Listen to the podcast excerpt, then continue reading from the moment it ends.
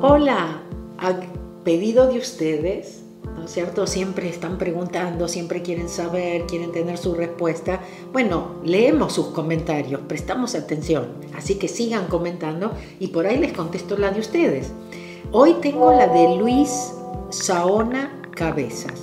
Y dice, hola Mabel, o sea que llegar a frecuencia cero hay que olvidarse de los problemas y dificultades y repetir todo el día suelto y confío.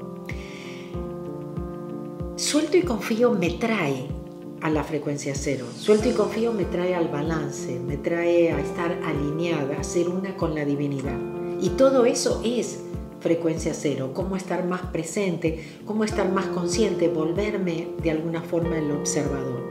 ¿Qué pasa? Los pensamientos, las emociones, todo el tiempo nos están llevando al pasado o al futuro. Y nosotros nunca estamos presentes. En realidad todo lo que tenemos es este momento. Entonces, ¿qué tenemos que hacer?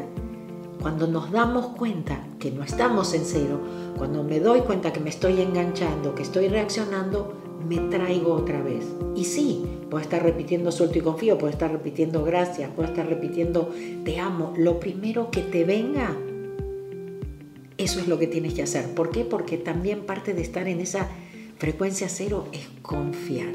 Es confiar que tienes esa conexión, que estás guiado, que estás protegido, que no hay nada que te tienes que preocupar.